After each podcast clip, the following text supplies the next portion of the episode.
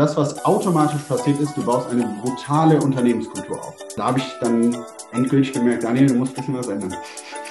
Ich glaube, es ist auch immer wichtig, dass Herausforderungen kommen. Es verändert sich fast gar nicht. Ständig fühlen sich Mitarbeiter halt nicht gewertschätzt. Und so ist es auch in den Gesprächen. Und eine der Einstiegsfragen, die ich immer frage, ist: Hallo und herzlich willkommen zu deinem Erfolg trifft Herz Podcast. Mein Name ist Rebecca Ilgner und ich freue mich so sehr, dich mit diesem Podcast bei der Erreichung deiner beruflichen und persönlichen Ziele unterstützen zu können. Und wenn du Lust hast, mit mir im 1 zu 1 zusammenzuarbeiten, dann nutze doch die Chance, noch bis Ende der Woche, also bis 11.07., am Gewinnspiel teilzunehmen. Was genau die Gewinne sind, schau einfach in den Show Notes rein. Und wie du gewinnen kannst, ist ganz, ganz einfach. Du abonnierst diesen Podcast, bewertest ihn ganz ehrlich und schickst mir dann einen Screenshot deiner Bewertung. So landest du im Lostopf und wenn du ein zweites Mal im Lostopf landen willst und damit deine Chance erhöhst, zum Beispiel an meinem siebenwöchigen Online-Training für Führungskräfte teilzunehmen, dann teile einfach diesen Podcast auf deinen Social-Media-Kanälen. Und übrigens, durch das Teilen dieses Podcasts unterstützt du auch die Mission, denn gemeinsam verändern wir die Arbeitswelt, damit wir nach und nach eine Arbeitswelt gestalten, in der sich mehr und mehr Menschen wirklich gesehen und gewertschätzt fühlen für die Arbeit, die sie tagtäglich machen und dadurch wieder schwungvoller und mit mehr Motivation und Begeisterung einer Arbeit nachgehen können, die sie wirklich mit Sinn erfüllt.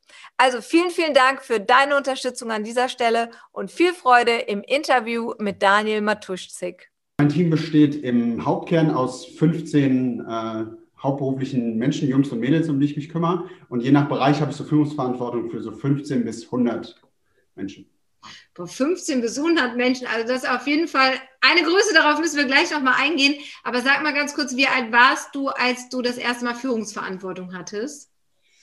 Ähm, angefangen hat das Ganze so vor circa fünf Jahren, würde ich schätzen, da war ich so 22. 22. Ich war 28, also ähm, wenn ich überlege, was sich bis dahin noch entwickelt hat und was mir damals gefehlt hat, war das so das ein oder andere, war das bei dir anders? Mit 22, wenn du zurückguckst, würdest du sagen, oh, ich war schon immer diese großartige Führungskraft oder was war so eine spezielle Herausforderung? Ähm, absolut gar nicht. Ich würde eher sagen, ich konnte nichts. Also es war eher so von, äh, von null auf, ja. Von null auf. Und was hast du so eine besondere Herausforderung, wo du sagst, Boah, Gott sei Dank habe ich das gedreht bekommen, weil sonst hätte mich das vielleicht auch wirklich meinen Erfolg gekostet. Äh, auf jeden Fall. Ähm, und das war der Unterschied, ich würde sagen, ähm, aus Mitarbeitern selber Führungskräfte zu machen. Nimm uns da mal ein bisschen mit rein in die Geschichte. Also gibt es da irgendwas, wo du sagst, das ist der ultimative Tipp? Und hast du so eine Beispielsituation? Ja, ich glaube, es gibt nicht, vielleicht nicht diesen einen ultimativen Tipp, ähm, aber es waren so, zumindest bei mir persönlich waren es so zwei, drei Sachen, mhm. ähm, wo ich einfach viel gelernt habe, durch, also durch Fehler einfach viel gelernt habe. Und ich würde sagen, das erste ist, ähm, und es fängt ein Stückchen früher an, ist bei der Personalauswahl. Also ja, gut. Ja. Früher habe ich das anders gemacht. Früher habe ich geguckt, wer hat welche Fähigkeiten, wen kann ich wohl in meinem Team gebrauchen. Und das würde ich heute nicht mehr machen. Also ich würde heute immer rekrutieren Werte vor Fähigkeiten. Immer. Und wie rekrutierst du? Lass uns da ganz kurz mal rein. Gehst du so spazieren oder guckst du dir den Lebenslauf an und danach rufst du mal an, hör mal, was sind deine Werte?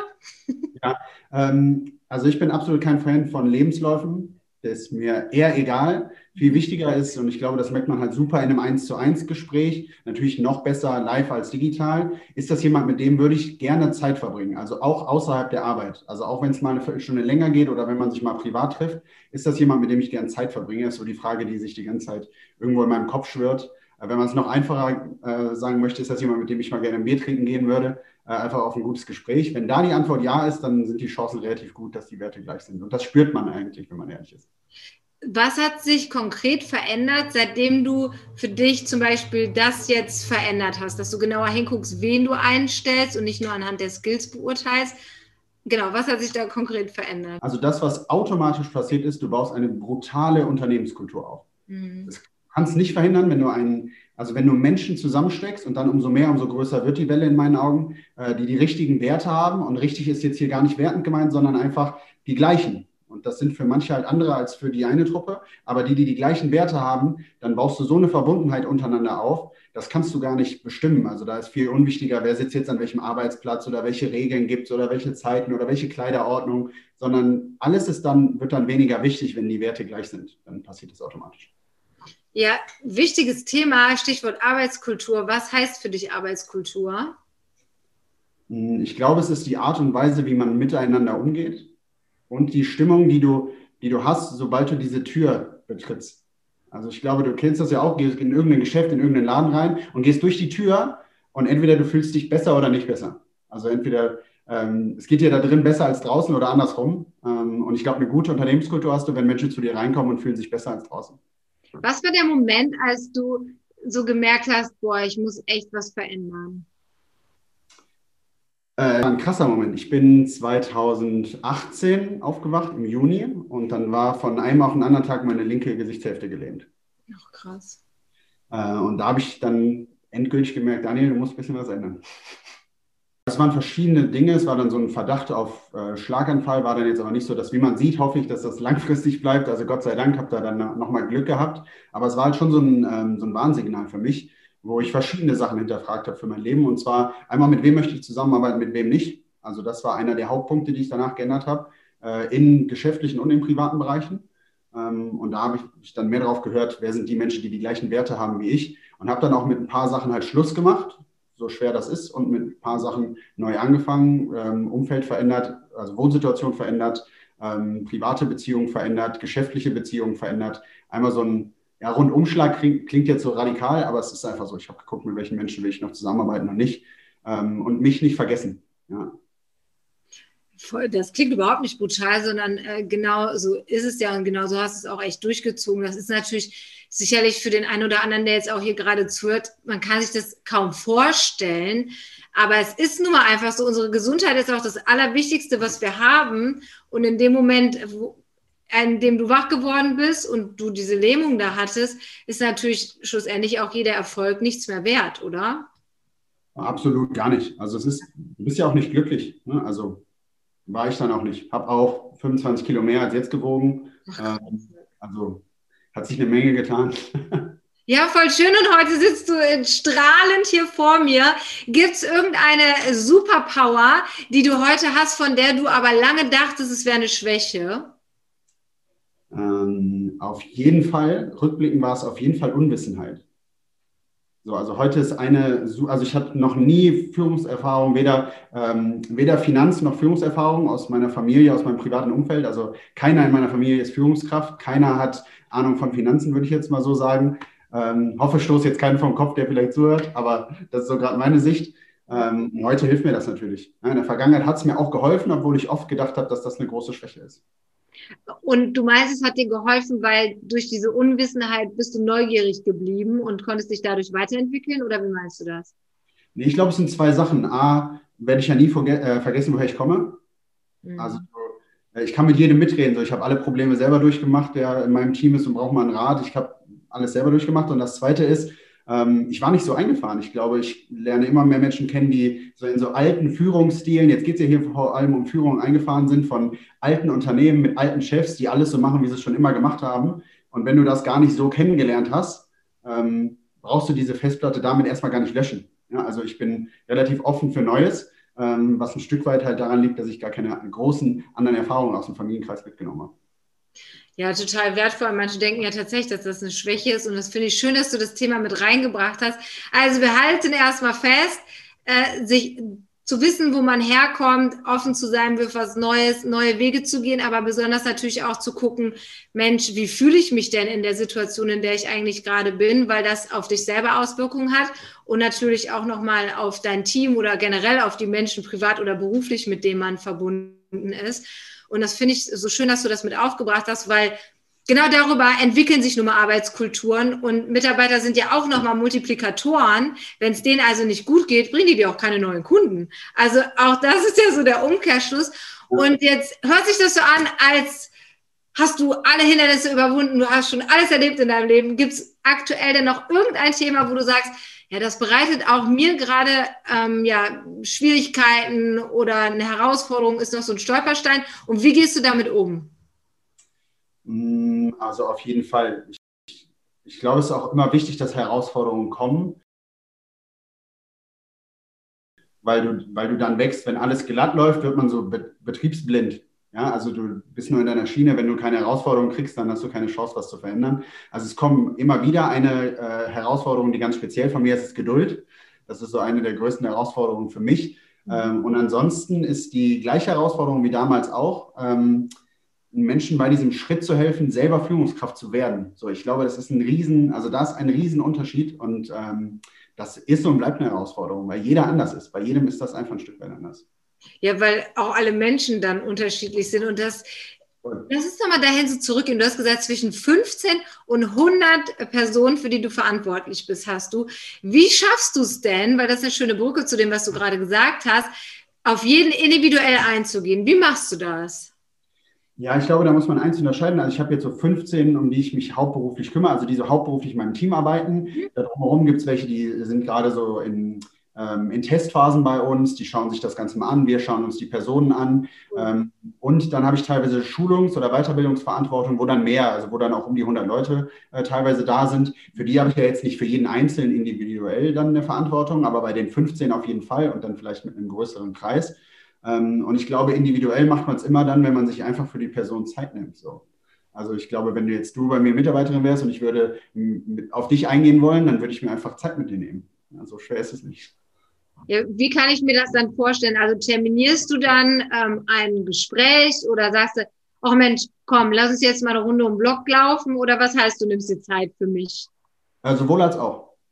Sowohl als auch. Also es gibt fixe Termine, die ich mit den, ähm, mit den Menschen in meinem Team habe, einfach, weil ich es auch wertschätzend finde. Also ich glaube, Zeit ist das, was ja keiner von uns mehr als 24 Stunden am Tag zur Verfügung hat. Und ich finde es wertschätzend, da auch Termine festzuhalten, das nicht so zu schieben, wenn mal Zeit da ist. Ich erlebe ganz viele, die machen dann Kunden mit Kunden Termine aus, aber mit ihren Mitarbeitern nicht, sondern schieben die Gespräche mit Mitarbeitern, wenn dann der Kunde früher da war oder später so dazwischen. Äh, und ich glaube, du hast eben was Schönes gesagt. Also glückliche Mitarbeiter führen ja zu neuen und glücklichen Kunden und nicht andersrum.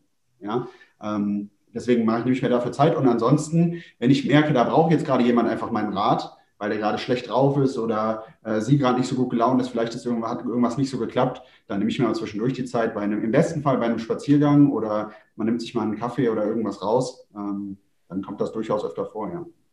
Cool. Und lass uns mal so ein bisschen in diese Struktur deiner Gespräche reingehen. Wir nehmen jetzt mal an, ein Mitarbeitergespräch ist geplant und terminiert. Der Mitarbeiter weiß schon ein bisschen früher Bescheid. Aber ich finde es auch voll schön, dass du das machst, weil es wirklich wichtig ist, dass als kurzen Einschub, wenn wir uns ja die Gallup-Studien angucken, seit, seitdem es die gibt, ja, es verändert sich fast gar nichts. Ständig fühlen sich Mitarbeiter halt nicht gewertschätzt und ein wichtiger Hebel ist eben Feedback und das bekommt man dann über die Mitarbeitergespräche. Und wie gestaltest du denn diese geplanten Mitarbeitergespräche? Ja, im Prinzip ist auch das relativ einfach. Ähm, ich bin ein ganz großer Freund davon, Dinge nicht zu kompliziert zu halten. Das war auch so eine, eine die sich gelöst hat, ist, ähm, viele kennen den Unterschied nicht zwischen einfach und leicht. Mhm. Also ich glaube, dass die ganzen wichtigen Sachen, einen Mitarbeiter zu führen, zu entwickeln, einen Kunden zu gewinnen, ist alles brutal einfach, egal in welcher Branche du bist. Aber es ist nicht immer leicht. So, es, es gibt aber, und wir suchen nach so komplexen Lösungen und Tools, was zu machen, die gibt es aber nicht. Du musst nur akzeptieren, dass es halt einfach ist aber nicht immer so leicht. Es ist ja, wenn ich jetzt ein Problem mit dir habe, ist es total einfach, auf dich zuzukommen, das anzusprechen, aber es ist nicht leicht. So. Schönes Beispiel. So ist das auch in den Gesprächen. Und eine der Einstiegsfragen, die ich immer frage, ist, ähm, worüber möchtest du heute gerne sprechen, Rebecca? Sehr cool. Dann machst du direkt den Raum auf, dass ich mit meinem Thema mich bei immer. dir öffnen darf. Ne? Immer, auf jeden Fall. Weil ich glaube, das ist, äh, ansonsten bin ich nur jemand, der was vorgibt. Ja, mhm. und dann ist so, Führung wird oft mit so einem alten Bild von Arbeitgeber verwechselt, finde ich. Ja, und da bist du so Führungskraft, indem man führt, indem man eigentlich wie so eine, ja, wie so eine, keine Ahnung, was nehmen wir mal für ein Beispiel, wie so eine Bobbahn, ja, die du baust und der muss mit seinem Bob halt da durch. Aber jemand möchte vielleicht einen anderen Weg fahren. Also du willst ja keine Soldaten, sondern du willst Führungskräfte. Und das funktioniert halt nicht, wenn du alles so vorgibst. Deswegen, wenn ich jetzt dann nur so einen ganz starren Rahmen hätte, hat keiner Zeit, sich zu entwickeln. Deswegen finde ich, wenn man diesen Schritt schafft, von der eigenen Führungskraft mehr sich wie so ein Entwickler zu sehen, Schön. der andere Menschen entwickelt, dazu gibt es aber einen Riesenskill und das ist sein eigenes Ego halt zu Hause zu lassen. Das ist das, oh yeah. Nie, also das ist ja auch echt so mit eines der schwierigsten. Gedanklich bin ich übrigens gerade noch bei dieser bei der Bob-Mannschaft sozusagen. Ja, wie wir das so lang ruckeln. Also es war ein richtig äh, cooles Beispiel und das zeigt ja auch einfach nochmal genau halt ähm, diese Starrheit, die manche noch haben, wo alles nach Plan gehen muss. Und das heißt aber natürlich genauso, ja, wie diese äh, Bobbahn halten muss, muss man dann auch irgendwie an seinen Strukturen zwingend festhalten und dann ist gar kein Platz für eben dann den Mitarbeiter. Und das finde ich, das hast du total schön damit auch nochmal visualisiert. Wie ist das denn ähm, vom Zeitplan her? Ne, also ist das immer eine Stunde oder machst du das fünf Stunden, wenn es jetzt ausufert? Hm, also es ufert schon aus manchmal, klar. Das liegt jetzt daran, wie was gerade für eine Situation einfach herrscht. Aber so der normale Gesprächsrahmen sind so 30, 40 Minuten eigentlich. Ja. Schön. Ja, cool. Und jetzt würde ich gerne noch mal einmal auf das Thema Ego zurückkommen, weil das ist ja eine perfekte Vorlage gewesen. Weil für mich war auch tatsächlich damals, als ich das erste Mal Führungskraft geworden bin, ähm, habe ich ziemlich schnell eine Coaching-Ausbildung angefangen, also äh, Coaching und Mediation, die ging ein Jahr, weil ich für mich gemerkt habe, um eine richtig gute Führungskraft zu sein, sollte ich mich am besten erstmal selber kennen und wissen, wie ich ticke. Und dann kann ich halt auch besser für mein Team da sein. Und da ist ja auch immer wieder dieses Thema Ego spielt da eine super zentrale Rolle. Hast du da so ein Beispiel? Kann ein eigenes sein oder vielleicht hast du auch irgendwie so eine Situation mit einem mit einer anderen Führungskraft äh, direkt jetzt im Kopf, wo das Ego richtig im Weg stand? Brutal, ich glaube, ich habe Dutzende Beispiele. Also das, das glaube ich so die Veränderung der letzten äh, Jahre und auch Monate. Ähm, weil am Anfang habe ich gedacht, das funktioniert halt so, wie ich das mache, weil ich habe gesehen, es funktioniert bei mir selber. Also du musst einen Kunden auf die Art und Weise gewinnen, wie ich das mache, oder ein Gespräch auf die Art und Weise führen. Also ich habe dir quasi meine Bobbahn gezeigt, mhm. ähm, in der blöden Annahme, dass das für jeden so funktioniert. Ähm, und das hat es halt nicht. Und ja. dann haben viele Leute das gemacht, wie ich gemacht habe, und es hat nicht funktioniert. Und ich bin fast wahnsinnig geworden. Teilweise habe ich das mit denen gemacht und es hat nicht funktioniert. Mhm. Weil, weil jeder einfach äh, anders ist und ich war nicht in der Lage, äh, auf die Anerkennung zu verzichten, dass der Weg von mir kommt, der vorgegeben ist. Wow, schön, dass du das teilst. Und dann, was ist passiert? Also, wann hast du gemerkt, so, okay, scheiße, so wird es nicht funktionieren und was hast du geändert?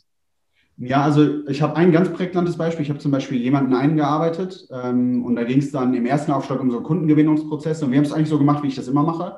Ähm, und bei mir funktionierte das astrein, allererste Sahne und bei ihm halt nicht. So die ersten, also die ersten 15, ähm, 15 Beratungsgespräche mit Kunden ohne einen einzigen Abschluss. Und normalerweise bin ich so bei 80, 90 Prozent Abschlussquote in dem ersten Termin, was dieses Segment angeht. Und da war nichts, gar nichts so. Und ich habe die Welt nicht mehr verstanden. Ähm, und dann war es für mich super schwer, das loszulassen, wie gesagt, und zuzusehen, wie er es macht. Ähm, aber es hat dann auf einmal funktioniert. Und dann hatte ich es ja auch schwarz auf weiß, dass es irgendwie nicht immer so klappt, wie ich das mache, sondern einfach so, wie es zu jedem selber passt. Und ich habe auch Menschen in meinem Team, die sind wie ich. Da funktioniert es hervorragend. Aber bei denen, die nicht so sind wie ich, halt nicht so. Ähm, ja, und dann ist es wirklich ein Riesenschritt, diese, auf diese Anerkennung zu verzichten. Mhm. Im guten Gewissen, du kriegst Anerkennung auf eine andere Art und Weise teilweise von deinen Mitarbeitern dann und teilweise einfach von dir selber. Und das ist was anderes, ja. Das ist voll wertvoll. Und meine nächste Frage wäre jetzt eigentlich so, hast du einen Produktivitätshack? Und dann denke ich mir gerade, das war schon so ein großer Produktivitätshack. Der verzichtet selber auf die Anerkennung, lass anderen den Raum, weil dadurch können sie sich entwickeln. Das Unternehmen kann dadurch ja dann auch wieder mehr Umsatz machen. Dennoch kommst du mir natürlich nicht um diese Frage herum. also hast du noch einen besonderen Produktivitätshack, den du den Zuhörerinnen und Zuhörern mitgeben magst? Äh, auf jeden Fall. Ich glaube, dass was super äh, hilft, ist, sich ein Informationsdefizit aufzubauen. Klingt jetzt erstmal komisch, aber wir sind so geflutet in der heutigen Zeit mit allen Informationen und teilweise zu Bereichen, die uns einfach nicht interessieren. Und damit sage ich jetzt nicht, hör auf, die Infos zu holen oder Nachrichten zu gucken zu Themen, die dich interessieren. Aber die Themen, die dich eh nicht interessieren, versuch diese Kanäle einfach wegzulassen.